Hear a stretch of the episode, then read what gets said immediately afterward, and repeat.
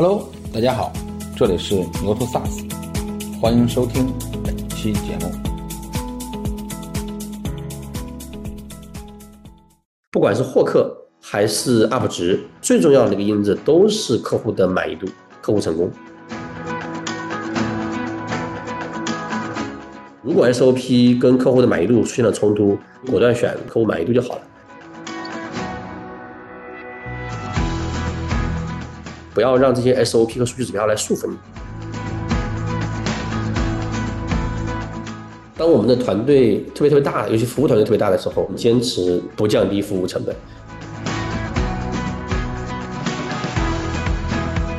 服务你不要把它当成成本中心，你要把它当成一个利润中心，不要省服务的钱。千万不要只关注产品，产品要做减法，组织要做乘法，销售要做加法。企业文化，我觉得取决于俩东西：数字化的管理方式和现代化的管理方式，是诞生 SaaS 的一个非常好的土壤。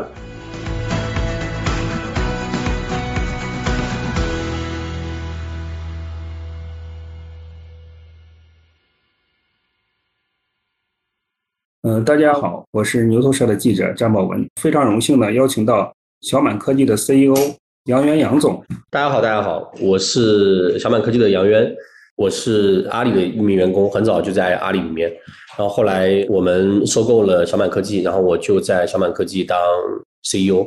当然，小满科技这家公司的投资和收购呢，是我参与的。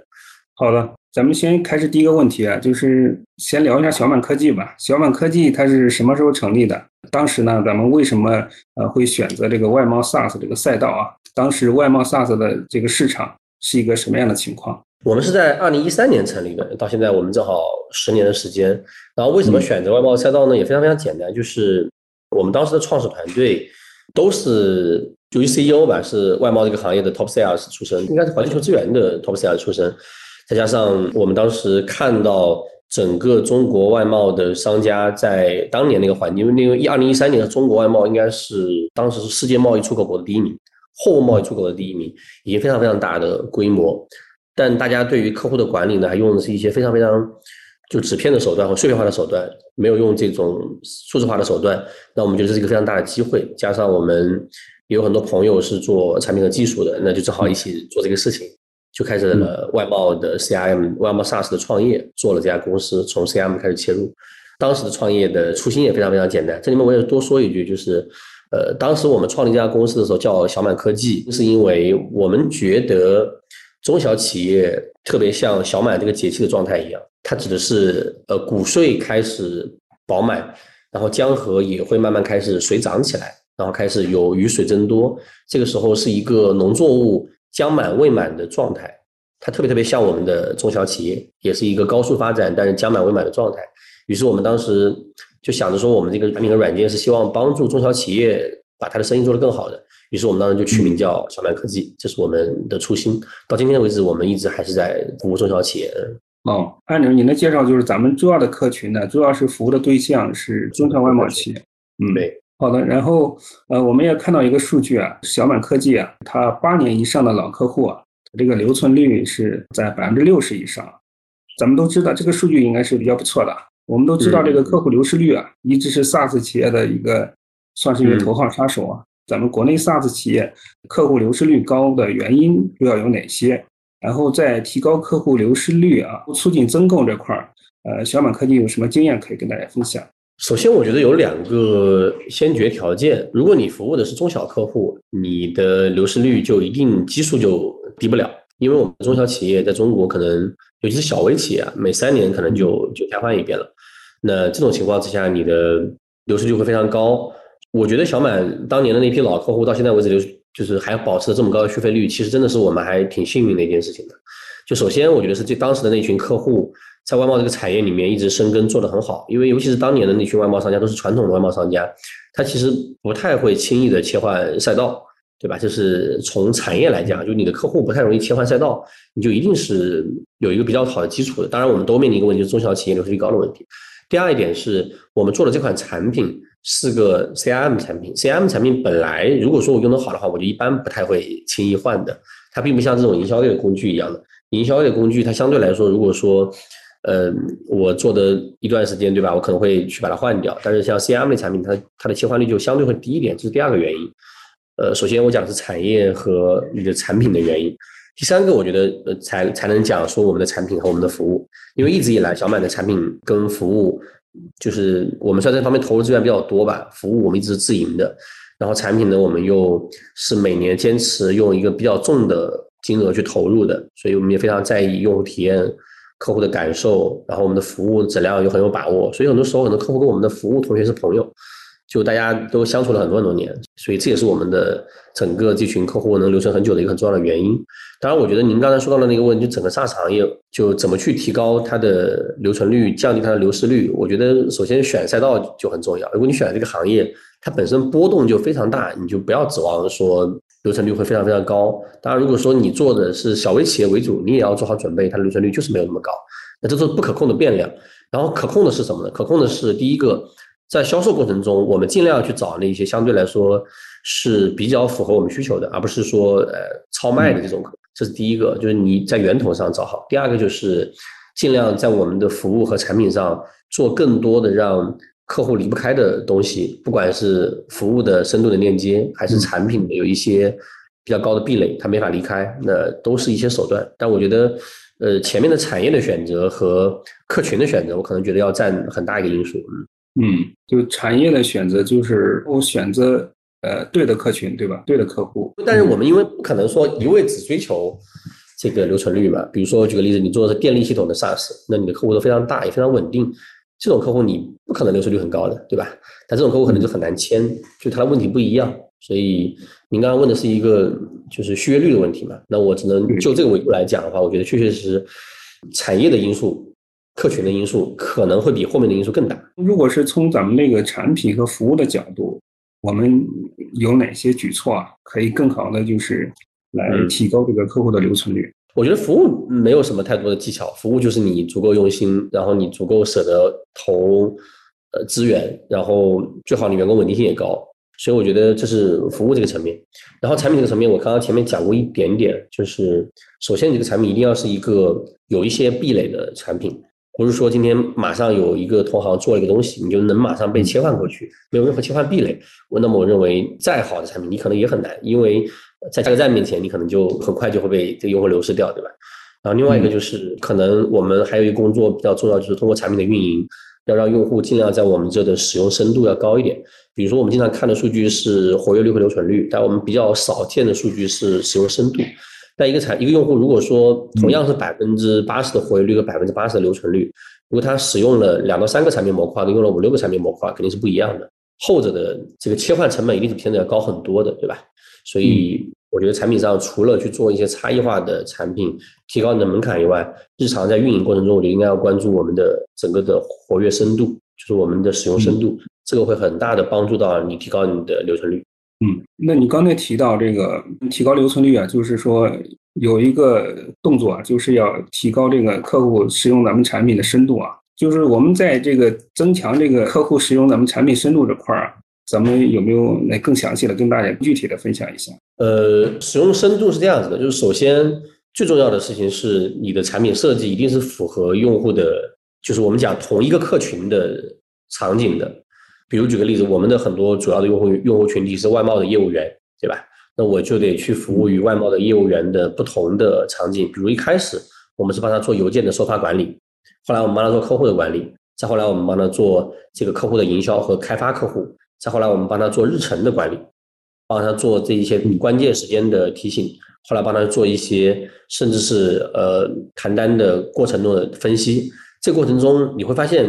你始终围绕着一群人，在一个大的场景下的，就是不同的维度或者不同的功能模块去做的话，那这样的话就比较容易提高你的产品深度，而不是说我我堆了一堆功能，但这些功能有些可能是老板用的，有些可能是业务员用的，有些可能是会计用的，那么你就很难提高它的这个深度。那我们的做法就是在很长一段时间内，如果我做使用深度，我要么就只做同一群人的不同场景，要么我就只做呃不同人的一类场景。就是他们的协同场景，我不会做不同人群的不同场景，因为你等于横坐标、纵坐标同时发展，很难有这样的资源，你也很难保证客户有这样的学习的这个心智，因为你的产品一下子变化太大了，跨了多个场景，也跨了多个群体，那么其实用户很难养成这个使用的习惯，就是你一段时间内只做一个坐标系的突破，对吧？就我的选择一般是，嗯，面对某一个客群做更多的场景的延伸，可能会做的更多一点的。明白，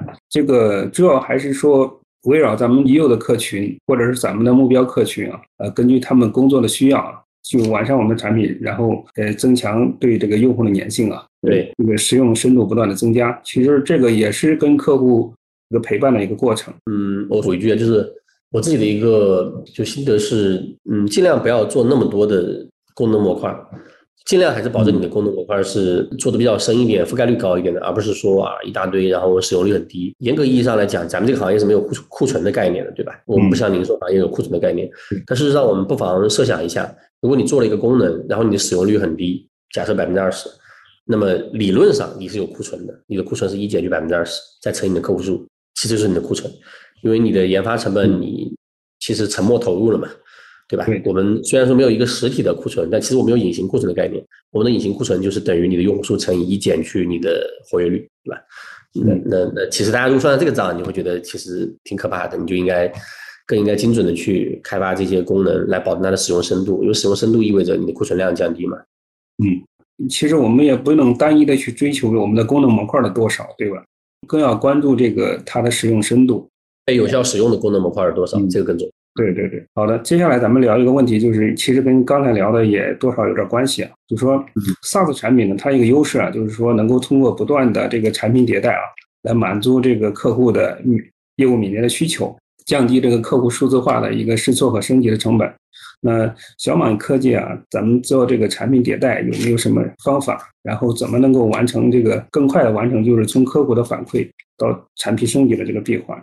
这个东西，我觉得业内应该有非常成熟的方法论吧。就是大家都可能从方法论层面来讲都差不太多。我觉得，就每家应该都是做市场调研、做客户的反馈、收集客户的反馈，然后去根据这个反馈来选出我们认为下一个版本应该迭代的功能，然后再把它做上线。上线以后，拿用户去市场去试，试完反馈以后进一步把它扩大，然后再找下一个机会点。大家的流程都。大概率都是如此，没有什么特别的东西。但我觉得这里面其实，嗯，比较考验我们每家 SaaS 企业的基本功的地方在于，其实你每个环节之间的那个转化率有多少。呃，我自己有一套呃产品的方法论，大概叫做价值创造、价值传递和价值交付。也就是说，我把这一个客户需要的产品做出来，然后就是价值价值创造。我要把这个产品告诉用户，并且卖给用户是价值传递。通过市场的方式，通过营销的方式，通过销售的方式，然后我我把它交付给客户，他真正用起来，通过我的客户成功的体系或者客户自己用，anyway，反正这是一个价值交付的体系。在我看来，一个产品最终价值等于价值创造乘以价值传递乘以价值交付。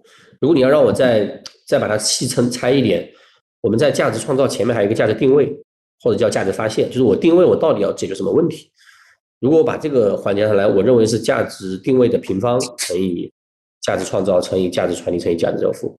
所以你前面那个问题找的越准，你后面的这个环节就会被放大的效率越高，杠杆系数越高。所以这个过程中其实比较考验的我们是你的每一个环节能不能够提高，比如说百分之十，你的产品的定位准确率能提高百分之十，你的传递效率能不能提高百分之十，然后你的研发效能能不能提高百分之十，你的。交付的效率能不能提高百分之十？如果乘起来，你可能会发现这是一个很好的数字，对吧？假设我们都是百分之七十，可能乘下来，这个就是一个百分之二十五。但如果说我们都是百分之九十，那可能就是百分之六十四。那可能这个数字呢，就有一个很大的差异，对吧？它有两点几倍的效率差异。所以我认为这里面没有技巧，你无非就是你怎么样把每个环节尽量做到损耗低一点，对吧？损耗低一点，那么整个大家的效能就会变得很高。但我觉得这里面比较容易常犯的错误就是我们。某一些创始人或者 CEO 是是从某个领域出来的，他会过度的关注那个领域，比如说研发，过度的关注研发这个领域，嗯，过度关注产品这个领域，或者是过度的专注销售这个领域。这就好比说我把其中一门学科考到九十分，它的难度肯定是远远要大于我把其他几科学科都考到八十分的，对吧？当然从客户价值的传递角度来讲的话，你可以把某个点打透，打得非常的重，对吧？比如说我的产品力九十五，或者像我们现在正在用小鹅通，对吧？它的服务力非常高，那也 OK，这这是非常非常棒的。但是你的平均值你是不能太低的，如果你的平均值太低的话，你发现其实最后你的那个迭代的效率就会非常非常的低。嗯，那其实就你刚才聊的，就是一个 SaaS 产品它的一个成功啊，它其实还是取决于产品研发、产品销售啊。包括客服、服务团队这个各个部门之间的乘数效应是吧？大家共同的协同创造。但我强调的是，这里面没有技巧，是基本功。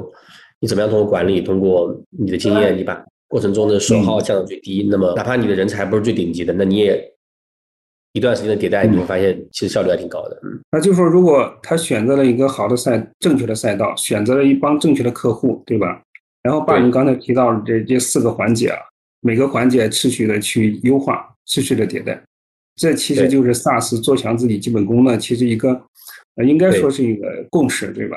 因为咱们这个行业门槛也没有那么的高，对吧？呃，您也是多次提到成就客户嘛，以客户为中心，现在基本上来说啊，也是咱们 To B 领域的一个共识啊。如何把这个客户第一啊，真正的能够把它给落地，然后并且围绕这个客户第一啊，形成一套自己的增长方法。呃，我这个问题，我我我我跟一些朋友讨论过这个话题啊，就是嗯，大家纷纷会提什么成就客户啊，以客户为中心啊，客户第一，anyway，大家叫法不一样，但其实都是一件事情，对吧？因为我们付钱的是客户嘛，所以我我觉得这件事情，大家如果要在公司里面形成一个从上而下的共同的认知和理解，千万不要讲比较上三路的这种偏价值观呐、偏情怀啊类的东西，因为这个它有用，但是它也没有用。其实我觉得不妨回到一个商业的逻辑去看这个问题。比如说，我们回到一个商业公司、上市公司的增长来讲，其实我们的嗯收入等于我们的客户规模乘以我们的客单价，或者乘以我们的 UP 值，对吧？这是我们的收入。那我们其实如果要提高这个收入，我们就要提高我们的客户规模和我们的 UP 值。如果要提高我们的客户规模，那么一手我们要抓新客户，一手要做老客户的留存。那因为咱们都是 To B 服务啊，其实基本上都存在圈子。那你的老客户的服务你的新客户的这个引入，基本上他会问他身边的那些朋友的，他问他身边那些朋友用的怎么样的。所以你如果把老客户服务好了，其实你的新客户自然你的开发效率和开发的这个这个成功率会高很多很多，对吧？然后呢，如果说你的老客户服务好，老客户的留存率变高了，那自然你客户规模就变大。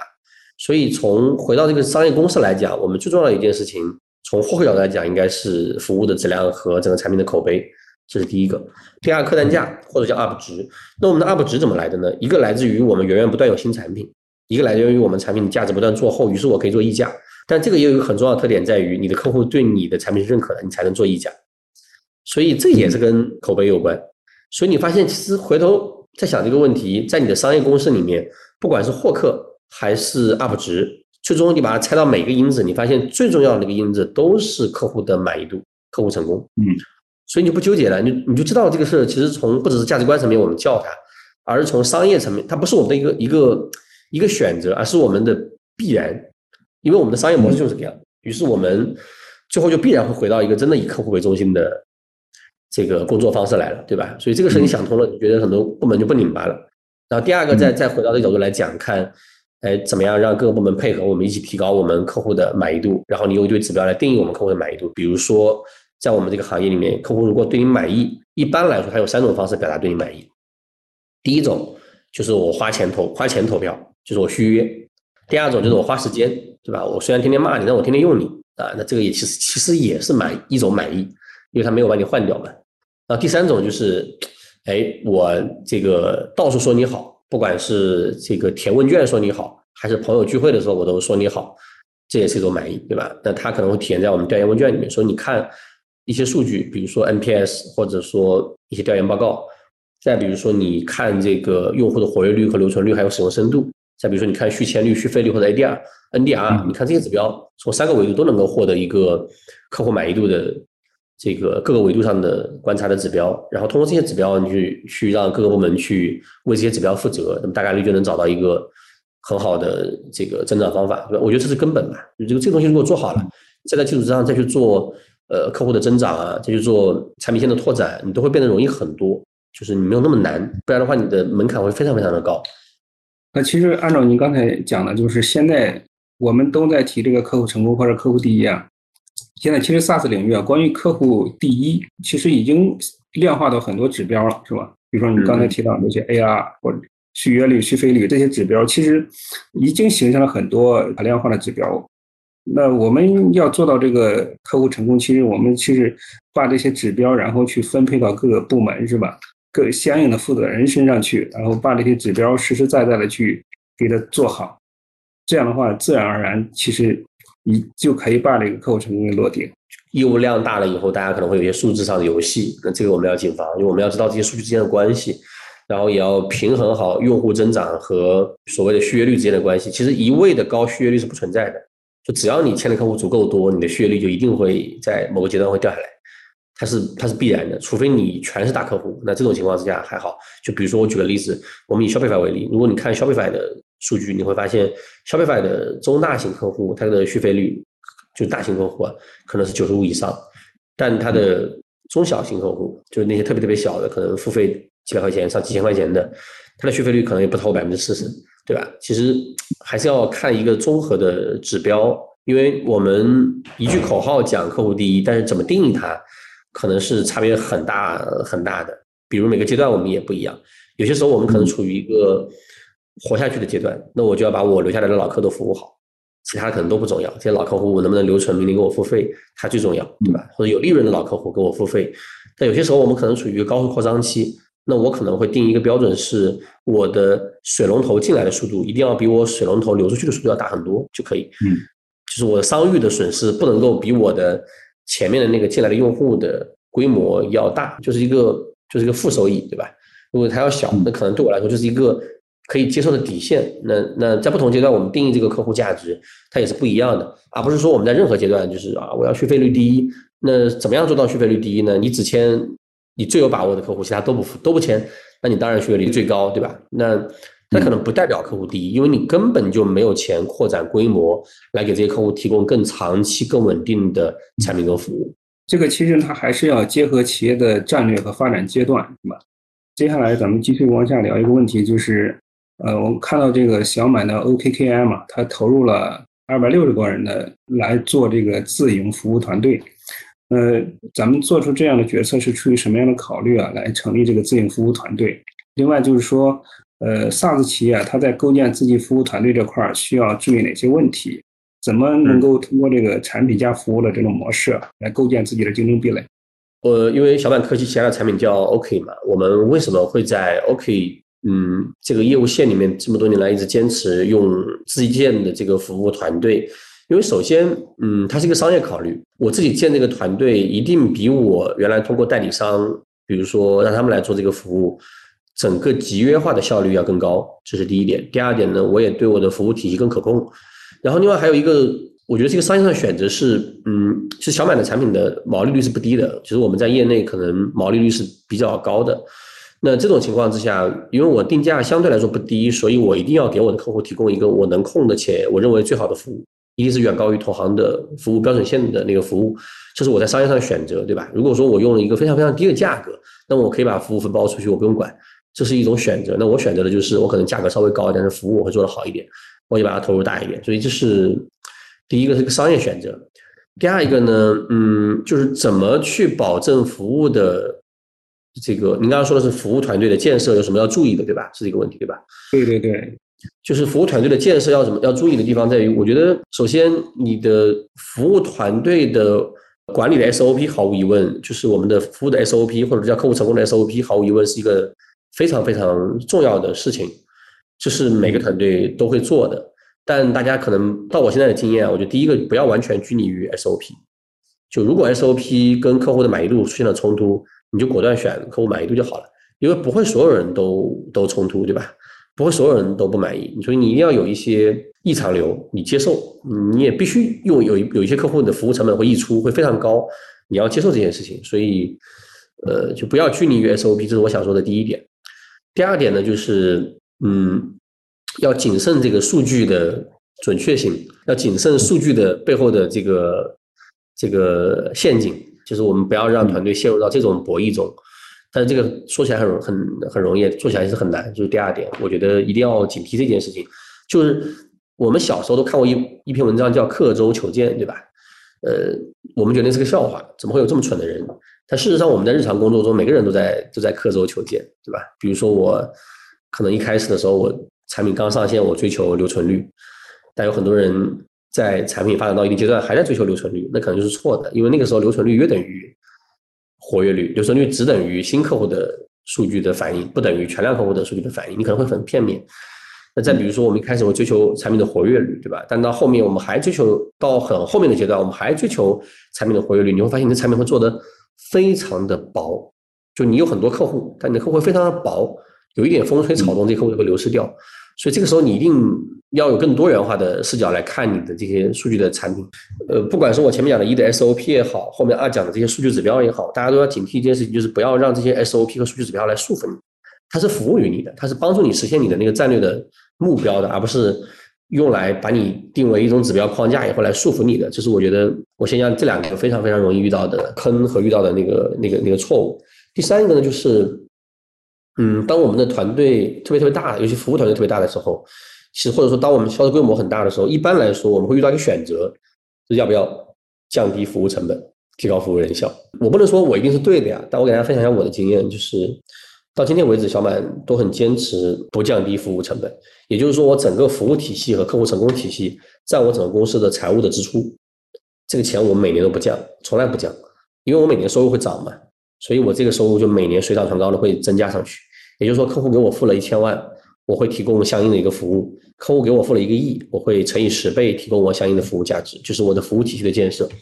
因为为什么我会嗯这么去设计这套体系？是因为我觉得服务你不要把它当成成本中心，你要把它当成一个利润中心。如果我们不理解这个概念，我们就回到刚才我讲那个话题：客户满意度和客户成功是你获客和获得规模化客户的很重要的指标前置条件。所以，如果我们把整个客户规模想要做大的话，那我们的客户满意度一定要跟上。如果这个时候你省了服务的钱，你会在销售上把它给花掉，你也会在产研上把它给花掉。我服务一万用户，跟我服务三万用户的时候，可能我的研发成本并不会涨三倍，哪怕我的服务厂成本涨三倍没关系的。我的研发成本因为规模化效应更明显，我的研发成本不会涨三倍的。所以其实我看起来服务上我并没有提高人效，但其实我的钱会在产研上省出来。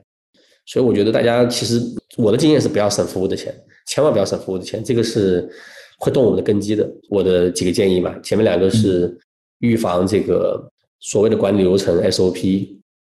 然后预防这个所谓的阶段性的数字指标当做永远的数字指标。第三个就是我觉得不要在服务上省钱，这件事情是值得投入的。嗯，哎，您刚才提到客户成功了，客户成功团队跟客户服务团队，咱们是怎么去设置他们的工作？他们怎么协作的？客户成功团队，我们一般的设置是说，希望他完成产品的实施和产品的配置，包括日常产品的使用。但是服务团队呢，我们理解为是一个售后团队，就是你的服务都都是，就是你使用过程中遇到什么问题了，你可以打电话给四零零电话或者是线上的客服找到他。当然，我刚才讲的我的二百多人的接近三百人的服务团队是包含了服务和客户成功在一起的。嗯，哦，明白。其实咱们这个核心还是去围绕这个提高客户的满意度，对吧？嗯，这个核心去做。你也提到咱们是这个做自营的这个服务团队啊，咱们 SaaS 在做这个服务这块的时候，因为这个服务有的时候它是一个重投入嘛，在这个自营和外包这块，咱们如何去做取舍或者搭配？这没有一个放之四海而皆准的题目啊。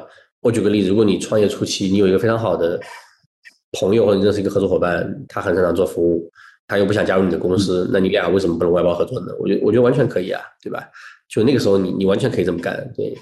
然后至于说是服务也外包也好，还是说自己做也好，就看你怎么去定位它。就如果你把它定义成一个成本中心，你可以外包，我觉得没有问题的。这没有没有好与坏的说法，我觉得只是选择。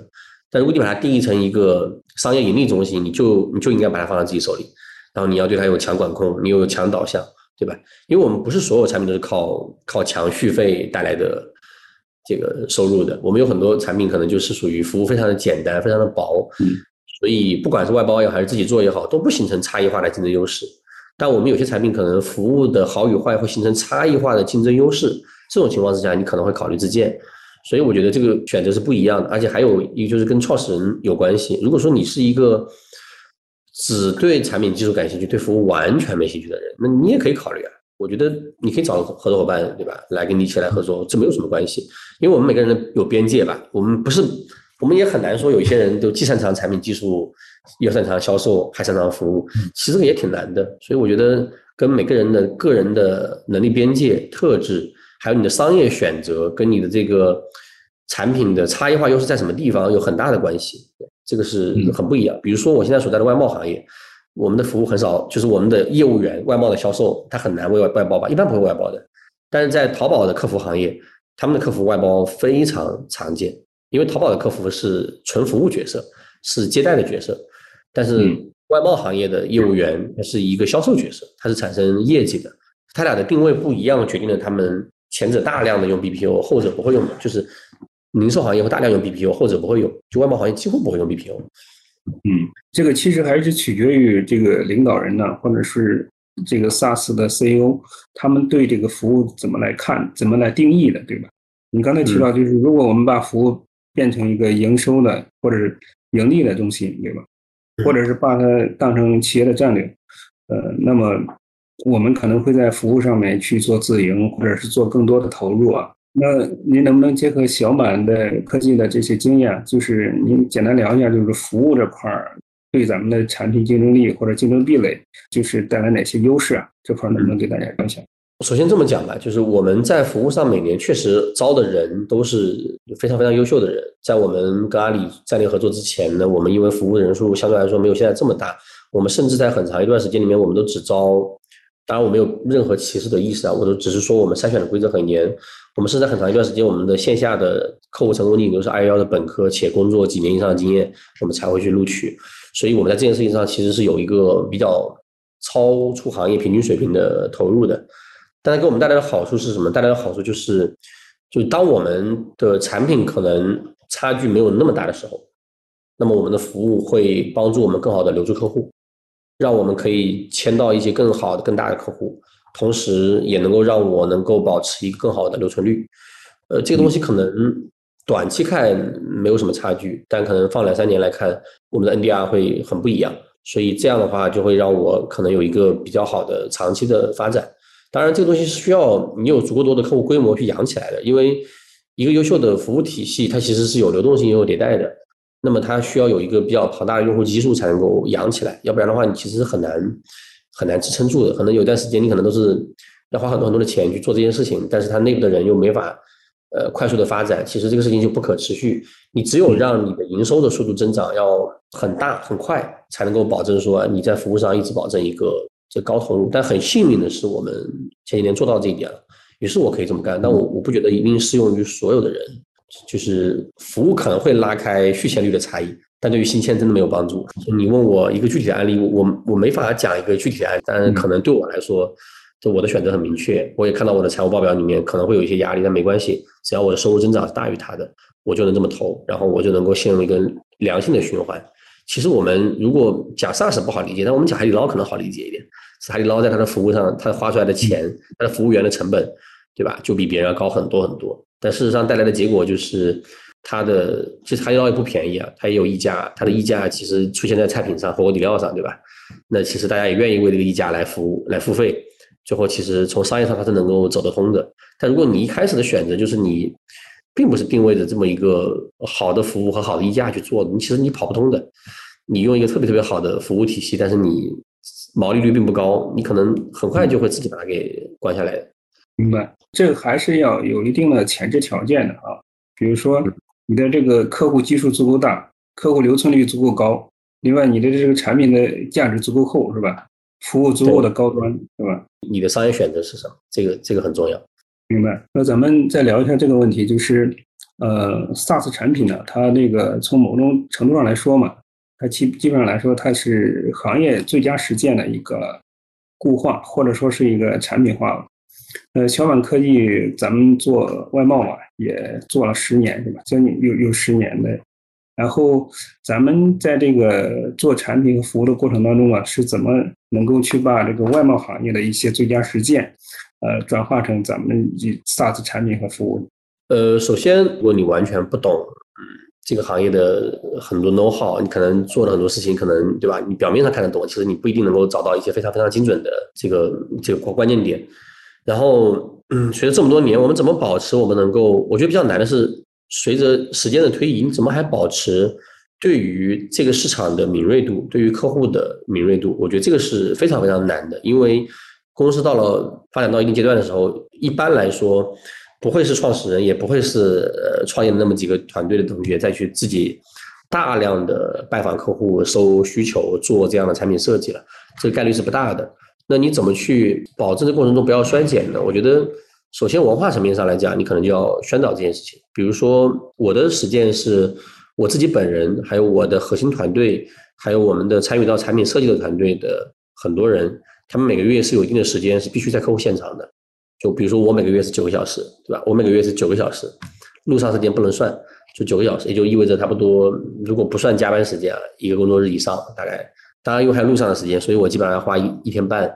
这种时间在客户的现场，或者是跟客户的交流上，因为只有这样，你才能保持你对于这个市场的敏锐度。当然，我有我的要求，我对我的团队的不同层级、不同岗位的人也会有这样的要求。这个是在我们内部叫客户时，这是很重要的一件事情。我觉得你要保持这种敏锐度，这是第一点。因为一线员工还会这么干，但是到了很多管理层就真的不会这么干了。然后一旦不这么干，他们又又因为有某种权威。所以他很容易做出一些非常非常混的混蛋的决定，会很容易非常非常容易，因为他不了解客户的现场和情况，他又掌握那个决策权，他很容易做出这样的决定的。这是我觉得一个最最基础的东西。第二一个就是，嗯，呃，就还是要在整个公司内部保持对不同的产品线的探索。当然，我指的是产品线探索，肯定我们的目的不是为了这个，对吧？目的是为了做做高我们的业务的规模。但这过程中，你你会发现，你可能探索了不同领域的时候，你会把这些认知都会串在一起，来帮助你来理解我们客户的需求，然后让你的产品能做得更好。所以我觉得，就是咱们内部有没有一个，不管是机制还是文化，还是说 CEO 的战略方向的要求，我们不停的去拓展我们新的产品线，这个也很重要。这个会让我们保持永远的新鲜度和好奇心。呃，我觉得做好这两点。觉得就大部分人都解决掉，因为看数据这件事，第三件事大家都知道，大家都会做，对吧？有一套数据看盘和数据体系来保证你能够通过数据里面发现问题，这个我相信大部分人都都能做到。但我觉得一和二这种比较简单的事情，尤其是一，其实反而很多人到后面其实是很难做到的，就是保留一定的时间在客户现场，它其实很朴素，很朴素。归根到底还是不能脱离客户，对吧？嗯嗯嗯，不能脱离客户。咱们在制度上面有没有什么？制度上的一些约束，比如说要求这些产品的研发或者高管，他每个月或者是每隔一定时间，他一定要在客户现场或者是去做一些客户跟客户去融合的这些。我们有这个制度，我们有个叫客户时的制度。我前面讲过，我每个月九个小时，对吧？然后我的这个各个欧盟，他们可能每个月有六个小时，然后再往下可能。呃，有产品线的人可能不止六个小时了，就是我会有个要求，对不同的岗位的人，当然我也不会把所有人都放进来，对吧？还是关键的群体和关键的岗位的人，你需要做一些制度性的约束。这个听起来很僵化、很迂腐啊，但人形成肌肉记忆是需要时间的。这个其实有的时候就是体现企业文化的力量。再聊一个问题，就是小满科技啊，一开始应该是从邮件做起的，对吧？做做做邮件服务。然后从单点工具，然后一点点的又到现在的 OKKI 这种外贸生意的智能工作台啊，然后也是在这个一体化和平台化的方向啊做了一些探索。那小满可以在这个过程当中啊遇到过什么挑战啊？嗯，是怎么克服的？然后您是怎么看这个 SaaS 企业的一体化发展？呃，在这个过程当中怎么去把好这个产品的边界啊，形成自己的竞争力？我觉得首先，嗯，我必须要承认一件事情，就是我们做失败了很多产品，嗯，当然我们也做成功了很多的产品跟模块。到这个过程中，觉得因为我觉得没有那么多的技巧，真的，我觉得 SaaS 这个行业真的没有那么多的技巧。其实就是你保持对于这个行业的呃专注和比较深刻的洞察，其实很多事情就不会做得太糟糕。这是我觉得第一点。第二点呢，我觉得反而是很多人容易犯的错，就是我前面讲过的，大家不要只关注产品，千万不要只关注产品，因为我们经常讲什么产品为王啊，价值为王啊，但事实上我们可能面临的一个行业的行情不是这个样子的，我们大量的用户可能并不会很清楚你这个产品要要怎么用，或者说他对于你的产品价值，嗯，没有那么那么大的感知。就像我举个例子，我有一个非常非常不恰当的例子吧，就 iPhone 手机对吧？它可能。很棒，人类历史上非常非常棒的设计和产品，但事实上它的功能我们又用了多少？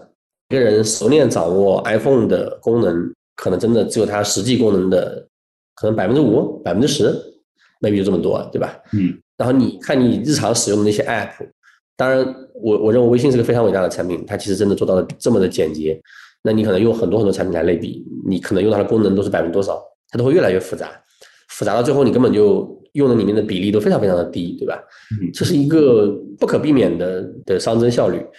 小满来说也一样，就是我怎么样做多功能，做出来这些越来越多东西，发展越来越庞大，这个倒不难，难的是怎么样在我的产品功能、产品的价值越来越多的情况之下，我的用户还能用起来，他还能付费，他还能成功的被卖出去，成功的被实施掉。这个我认为是是很难的，因为。我们的服务团队也好，我们的销售团队也好，都有惯性。他们以前卖 A 产品的时候，他们要切换到 B 产品，其实不是就说哎顺带手多卖一个这么简单，非常非常的难。那我们开发 A 功能到开发 B 功能的时候，其实我们也有很多呃失败的地方。我觉得就是第一个，你足够专注。比如说我们十年来我们只做外贸这一个行业，真的不是说我们没有那么伟大的志向，是我们觉得我们没有那么大能力。这是第一个，第二个，你看我们的客户群体几乎都只是业务员和业务主管，当然还有一部分老板，就是这个群体，所以我的群体也很固定，所以我们可以保持足够的专注，所以我可以保证我在这个领域里面的产品线越来越拓展，但同时不会走丢了。第二个就是我们非常非常重视我的销售跟服务跟产品的配合，绝对不是说产品越多越好，对吧？剩下的如果说就交给。服务跟销售，如果我们认为这个事情不能被销售起来，不能被服务好，我们可能都不会让它上线。所以我会比较关注这个事情的配合，让它尽量那个乘数效应放大，而不是做一堆的头重脚轻的事情。就头就是产品，脚就是我的销售，不做这种选择，因为这样的话会让会让我们变得无比的复杂，但最后其实没法真正意义上你扩展你的业务的边界或者你的商业的边界。嗯，所以真的 iPhone 也好，微信也好，都是个非常非常好的案例。它其实功能非常非常的多，但是它很克制，对吧？以他们的能力，以他们的研发能力，它完全可以把功能再乘一百倍，但它没有，嗯，它用了一种非常克制的方式，嗯，其实就是在一体化、平台化这个过程当中啊，其实一方面是它其实有的时候是要做减法的，你刚才提到了，就是只做那些用户用得起来的、对用户有用的这些功能、这些模块。另外一个其实还是要根据用户的需求，然后发现他的新的需求，然后。再去做一些功能的开发，新功能或者去做一些升级。那其实一个是一方面是做加法，一方面是做减法的过程。呃，我用我在内部应该讲一句话，叫做产品要做减法，呃，组织要做乘法，销售要做加法。销售一定是面对同一个客户多多卖两个东西，这种效率最高。产品呢，一定是尽量在满足客户需求的前提之下，把东西做少。然后组织一定是我们要要要形成乘数效应，而不是我们都做的非常非常多，你也做加法，我也做加法，这是我的一个认知来的。嗯，这个认知挺好的。其实这样的话，其实可以让我们的发展更更加谨慎啊，更更加的是可以让我们去规避到很多风险。刚才咱们也聊到这个企业文化，就是在在小满科技的这个发展过程当中啊，就是这个企业文化有没有起到什么作用？这个 SaaS 企业它怎么形成自己的企业文化，让企业文化发挥作用？企业文化其实自己选择的。企业文化我觉得取决于俩东西，一个取决于你的商业模式，或者你你所在的产业。你比如说像咱们这种做 To B 服务的，一定是客户第一的。比如说我我我举个例子，因为我也比较熟悉阿里，你可能阿里的第一条价值观是客户第一，因为它有很多利益冲突，它可以选择客户，也可以选择平台，也可以选择就是其他的角色。它的角色里面有买家、有卖家、有平台。它有多个角色，所以他经常会面临着客户价值的选择，所以他要提出客户第一，因为你有选择。但咱们其实很多 to B 的服务是没有选择的，我们很多时候不叫客户第一。其实我认为 to B 的服务里面叫客户第一是错的，因为客户本来就应该是第一，所以我们很多时候叫成就客户。我们叫客户第一是因为你有选择，对吧？但是其实你没有选择的情况下，你叫什么客户第一呢？你就是成就客户啊。这可能就是我们一个，这是我们商业模式决定的。所以，当然我们在某些行业可能成就成就领导、成就股东、成就资本方，可能是个第一选择，因为其实没有对与错，也没有好与坏，也没有高与低，只是因为它的商业模式，因为你的商业模式依赖谁，那我们可能依赖我们的客户，所以我们是客户第一。所以我还是比较就理性来看这个问题啊，这是第一点。第二点呢，就是是你这个创始团队和老板的气质决定的，就是你选择什么，这个很重要。那比如说小满的创始团队，包括到我本人，其实我们都很一致。我们有一个特点，因为小满第一条企业文化叫成就客户，我们第二条叫简单务实。你们可能都觉得这条可能很多人都觉得不是那么可以想象，但其实小满一直以来有一条文化叫简单务实。因为我们的创始团队，包括到现在到我就我们都是这个风格，沟通上非常的简单，做事情非常的务实，所以。就是我们这群 leader 们决定的，对吧？这是我们共同的文化。第三个还有一个叫做创新进取，但创新进取以前不是小满的原生文化，或者说当年有这个文化，中间有段时间会断到一点，然后这几年我们把它强化的比较重，是因为我们发现，嗯，这个行业的机会越来越多，我们要做的事情也越来越多，所以在这种情况之下，我们觉得保持一味的简单和务实不够，我们还需要有创新和进取的一面，我们要有多元化的人，要有多元化的这种文化。我们不仅要满足客户的已知需求，还要去创造一些客户的未知需求，所以我们开始提创新和进取。这两年，我们也基于这个文化之下，做了很多很多的创新和变革。它跟原来文化肯定有些冲突，因为它会把有些事情变得更难，更变得更更不一样了。但这个也是我的战略选择，因为我觉得站在我的未来的战略发展的目标来看，我只有足够的创新和进取，我才能实现那个三到五年的战略目标。于是我会重新定义它。企业文化跟三个东西是强相关的。第一个，你的业务模式、产业和商业模式决定的，这是第一点，在什么行业做什么事情。第二个，创始人和创始团队的基因和性格特征也可以决定很多东西。第三个就是你未来的战略会倒逼着你长出某种文化。您提到的就是我们这些企业文化，嗯，它有很多其实还是基于咱们商业模式的思考，对吧？咱们的商业模式的逻辑，服务哪些客户，我们怎么服务好他。他们需要什么？就是围绕着咱们的这个商业模式，然后去思考咱们的企业文化。呃，商业模式是第一位的，创始人的这个风格是第二位的，第三个是你的战略选择。就是我觉得这三个都同等重要，但是商业模式是第一重要的。商业模式决定了你企业文化的绝大部分。比如说，很多中国的餐饮服务行业会讲顾客就是上帝。当然了，他是做餐饮行业的，他靠的是回头客的生意，对吧？当然，顾客就是上帝了。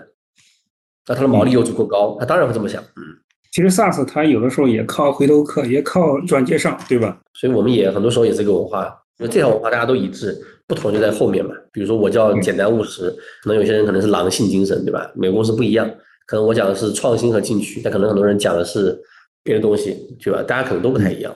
这些词字面上来说其实不难理解，但是真的是做到做好了，这是非常难的啊。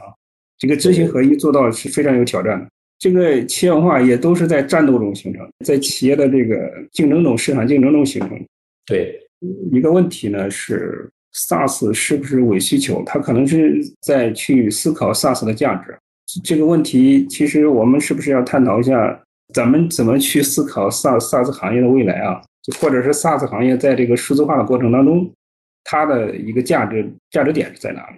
这个话题有点大，呃，伪需求就是更愿意去回答一下，就是怎么看这个行业的未来。我觉得，嗯，大家不要对这个行业有过于的悲观，当然也不要过于乐观，因为我认为它是一个线性发展的过程。因为你会发现，全世界 SaaS 发展的好的地方有一个共同特征，就第一个，它的人均 GDP 比较高，是共性特征。因为 SaaS 的本质其实是通过一个软件来，或者说一切软件的本质是用来替代人的工作，对吧？人足够便宜，人的工作没有那么的多，没有那么复杂，其实不需要通过这个来处理，所以就本质上是替代人的工作的一部分，或者叫辅助人工作，所以人均 GDP 很重要。第二个就是这个地方有没有能形成一个比较数字化或者叫科学的，或者叫就比较工商业文明的那一套的计划流程管控的这套思维方式，它很重要。数字化的管理方式和现代化的管理方式。是诞生 SaaS 的一个非常好的土壤。如果你的管理不是这种方式，那么你对 SaaS 的需求就没有那么大。但如果你是这种方式，你的需求就很大。对这两件事情我是很乐观的。第一个，我觉得中国的人民 GDP 也会不停的上涨，涨到一定程度以后，我们可能 SaaS 的付费意愿就会越来越高，因为人越来越贵了，于是这个付费意愿越来越高了，对吧？这是第一点。第二点呢，就中国其实这么多年来一直是在用现代的管理学在管理我们各种各样的企业，所以咱们现在的现代化的数字化的管理的思想其实已经深入人心了，尤其是八零后这一批人。当了各个公司的负责人以后，他更是如此。所以在这两个因素叠加之下，中国的 SaaS 的付费意愿和付费能力应该会有很大的提升，这是我的一个判断。第二一个就是，呃，我们每一个行业你会发现，嗯，呃，在这个发展的过程中，出现越来越多的人推动了这个行业的快速的增长。那我觉得，其实在未来，国内也会有这样的人越出来越来越多教育用户。比如说，你看今天中国的汽车行业的用户在被谁教育？在被新能源车企教育。我们以前说什么是好车没有概念，就是老外怎么宣传它的品牌，我们在脑子里面种一棵品牌的草，就告诉我们啊，那是一个好的车。其实很多时候是品牌的标识跟符号给我们告诉我们什么是好的。至于对于什么驾驶质感、品牌质感、路感、什么加速、什么悬架，对这些东西还有转向，其实我们很多人其实没有那么的了解。所以你看我们的人。在买车的时候，跟当年的欧洲那群人买车的时候选择很不一样，因为我们对这个东西的，我用这个词啊，但是它是个中性词，叫品味不一样。于是我们没有这个呃这个认知，对吧？但今天你会发现慢慢不一样了。中国的高端汽车消费者也会选择国产的新能源汽车了，因为他知道我又不需要那些什么路感清晰啊、悬挂坚韧呐，那是欧洲人的喜欢。我要的就是冰箱、彩电、大沙发。那理想就挺好的，未来也挺不错，对吧？这个也很炫，所以我们已经建立了自己的对于汽车的消费品味了。所以，嗯，我认为有一在可能未来一段时间里面，中国的大部分的企业也会慢慢建立对于 SaaS 的消费品味，他会知道什么是一个好的 SaaS 公司，什么是一个好的 SaaS 工具。那这个时候，他自然就会有需求，能够分出这里面好的和不好的，好的产品和坏的产品，好的服务跟不好的服务。那这个时候，我觉得这个行业它的需求会分层。好的跟不好的会差距会拉得非常大，那个时候你很难说它是个伪需求。我们今天会去讲这个伪需求这个概念，呃，比如说手机行业啊，我们要不要一个更好的？要不要一个这么好的拍照功能啊？它是不是伪需求啊？我们也有这样的，当年也有这样的判断和认知，但现在我们可能不这么想了。我们认为拍照就是刚需啊，它不是伪需求啊，手机上拍照就很合理啊。所以我觉得，嗯，不存在这种伪需求的说法，而是一个行业的发展没到一定的阶段，我认为那个阶段它会到的。就是数字化的趋势，这个是大家都看到了，是吧？不可逆转，包括人力成本是肯定是上升的，是吧？这些都是大的趋势。这里面可能就是说，如果是你对客户的需求把握的好，那你就是真需求；如果你脱离了客户，你对客户的需求没有把握好，你做的功能客户不需要，那么这个时候可能你就是伪需求。这个问题可能更更是需要 SaaS 企业自身去思考。关于续费率这块呢，还有没有除了刚才讲的，还有没有什么跟大家补充分享？我觉得，嗯，最终来讲，你还是要追求一个商业上的增长的，这是一个非常现实的话题。在一个商业增长里面，你还是要看怎么去实现整个公司的经营的发展越来越健康，怎么去实现你对于这个行业的价值越来越最大化。就你永远如果只关注续约率这一个指标，虽然说续约率对于 SaaS 来讲非常非常重要，但如果你只关注这一个指标，你会走到另外一个极端，比如说我举个例子，我们在整个 SaaS 估值模型里面会经常用 NDR 来做估值和做投资决策，但其实 NDR 这个模型呢，有一个非常大的悖论在于，它很适用于这些已经成熟稳定的产品，它其实不适用于这个风口性的爆发性的增长机会的产品，因为爆发性增长机会的产品的 NDR 一定是非常难看的。比如说我以一个 A 公司为例，假设 A 公司。它在疫情期间，呃，蓄水了两万家客户。假设它疫情之前可能只有两千家客户，虽然它拼尽了所有的努力，它最后发现这些客户随着市场的流变，它只接触了一万客户，或者只接入了六千客户，跟以前比一共只有八千客户了。那请问当年他就不做这件事吗？因为经过这件事以后，他是不是跟以前比，客户规模从两千到了八千，到了一个新的台阶了？这个事情对于市场，对于当年要做商家做这个生意的这批卖家，是不是起到很大的支撑作用？我现在可能会一分为二来看这件事情，而不是为续费率论。如果当时在那样一个绝大的市场空间的机会面前，你纠结于续费率的指标，比如说你刻舟求剑，对吧？我就是要百分之八十的续费率，如果做不到百分之八十续费率，我宁可不增长。行，这个时候你会发现，可能你就只能获得一个相对比较小的市场份额。所以我觉得有些时候我们做商业做 SaaS，它是一个水多了加面，面多了加水的过程，不存在说，哎，我的水分保持在一定的比例，我合理的加面粉，永远就是这么一个干燥比，一个水水水面比，就是控制的非常好，这个不存在的。你再有经验的也是水多了加面，面多了加水，对吧？一会儿稀了，一会儿干了，然后最后你慢慢慢慢把这面团做大。这个只要你不要干到你揉不起来，也不要稀到你这个面散掉了就行了，对不对？当然我们只是个极端案例啊。最后你要的是什么？你要的是面团做大了，面团做大了就可以了，对吧？这是我们一个回到商业思考。当然我们背后也有商誉啊。商誉如果说啊，你就是一个口碑特别特别好的，那你当然可以提高这个。其实有很多互联网公司都面临这种选择，比如说豆瓣，这么多年来就是不把社区氛围改掉，一直为那群小众客户服务。这么多年来，大家给豆瓣打的评分都极其的高，但是你很难说它是一个现象级的成功的商业互联网产品。其实从 SaaS 成长的角度上来说啊，还是指标固然重要，但是你不能去为了那个。单纯去追求指标去做事情，就指标是个体温计，但指标不是一个你要到达的那个呃那个那个高峰。嗯，对，指标并不代表你就健康，是吧？其实 SaaS 它也是跟其他的一些工具或者服务是大家去是去做配合，或者是做组合，是吧？更好的去帮助客户解决实际问题。对啊，尤其比如说你看 AI 出来以后，你都很难想象你未来用的是个什么东西，你都不知道它是不是叫 SaaS。或者叫别的不好说，你也不知道会不会有新的商业模式，你不好说。但你能说，哦，一定还是我们的 SaaS 的商业模式最好吗？就是最先进吗？你很难讲了，对吧？就是拥抱最能够解决客户问题的那个办法，而不是拥抱某一个模式。对，了解。其实不是 SaaS 加就是加 SaaS 是吧？就是 SaaS，嗯，你随时准备跟其他的一些工具去做组合是吧？对啊，我可以去集成所有的服务和产品啊，我也可以。对吧？用我的产品集成别人的服务啊，都没问题。我认为都是解决方案，因为客户要的可能是解决他的问题，不是说要一个你认为先进的东西。有的时候咱们也不能被 SaaS 框死了。然后还有一个关于增长的问题啊，就是 SaaS 增长它有很多模式啊，比如说大家都在聊的这种 SLG、MLG 和 PLG 嘛。然后依赖单一的模式肯定是不行的。这些模式怎么给它比较好的给它整合在一块儿，然后发挥一个更好的效果？回到我刚才说的那个问题，我认为每个市场用户对于这个产品的品味是不一样的。用户对于某一件事情的认知水平越高，品味越高，越 PLG；认知水平越低，品味越低，越 SLG 和 MLG。就是我的一个综合的判断。就像今天的手机，我们正常的成年人都分得清楚什么是好手机，什么是不好的手机，拍张照就知道了。但今天很多企业还分不清楚好的软件跟不好的软件，这个还真的是。因为也不代表品牌最好那个就能够满足你的需求，所以这种情况之下呢，我们的现状里面 SLG 和 MLG 我认为是非常非常重要，尤其是 SLG，因为 MLG 可能效果也不一定很好，因为我们这大部分人都是面向一个垂直领域的服务，垂直领域里面你的营销的这个 ROI 不见得很高。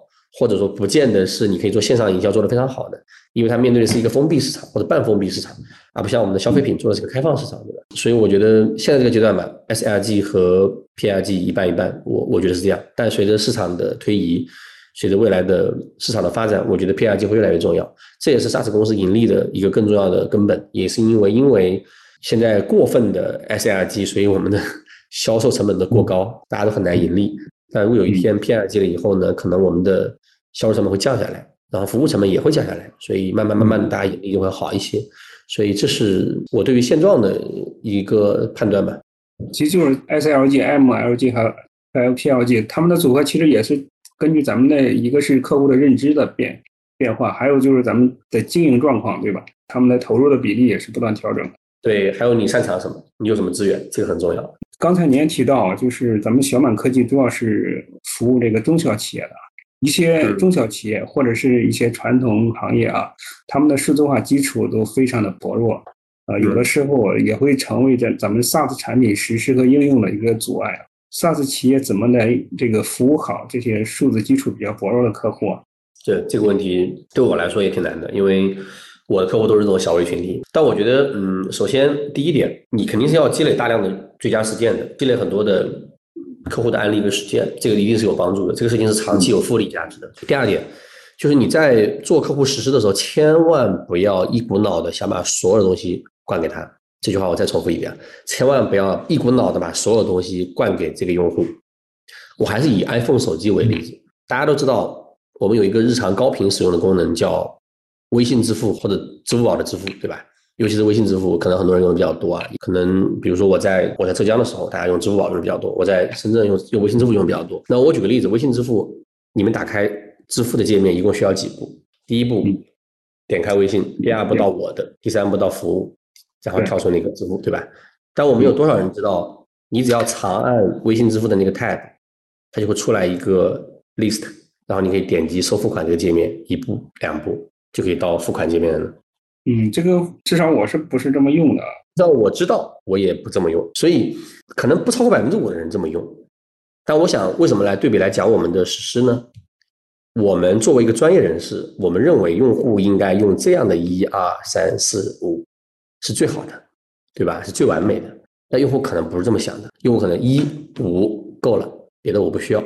或者用户觉得你这个一二三四五这一步一步的看起来很节省时间，但我习惯了，我就一二四五三五麻烦一点，不重要。就是我们要接受、尊重用户的习惯，接受用户的习惯。你可以把产品做得很好，你可以把服务流程做得很好，但你要尊重人性。人就是不愿意改很多东西，就是不愿意去习惯和适应很多东西。所以这里面有两个认知，两个 know how，一个是你要接受这件事情，不要为他拧巴，千万不要在 KPI 上给他拧巴，因为你在 KPI 上跟他拧巴，你就在用一个你认为最好的东西跟客户对抗，嗯，干嘛跟客户对抗呢？第二点，就你要接受可能让用户一开始用的不是一个完整的东西，他感受到一部分的价值，他再往下一步一步的来。所以我们的很多实施，我们分为很多旅程，对吧？嗯，比如你的客户资源进来了，你怎么把他们管理起来？进来以后，哎，你怎么样的去开始对这些资源做盘点？再进来怎么做这些商机做客对业务员做管理？再怎么做看统计报表？可能我们也会分 N 段，一段一段来实施。但我以前的做法就是啊，三个小时、四个小时必须弄完，这样的话 ROI 最高。但是你这我们有很多人的注意力没有这么长时间的，没有这么长时间的注意力给你，嗯，他只有在使用过程中才能感受到一点点的价值，对吧？这是我的两个感知吧。第一个就千万不要在最佳实践呀、完美路径上去要求客户跟你必须一模一样，千万不要。再第二个就是不要一次性把事情做到位，先做一部分嘛，然后下一次再来嘛。其实通过这个方式，你就改变你的实施模式好了。比如说这个企业它的数据管管理特别的薄弱啊，它那个基本上也没有什么高质量的数据，啊就是说数字化的基础很差。那那咱们是不是尝试着会会帮他做一些事情？我会一步步来。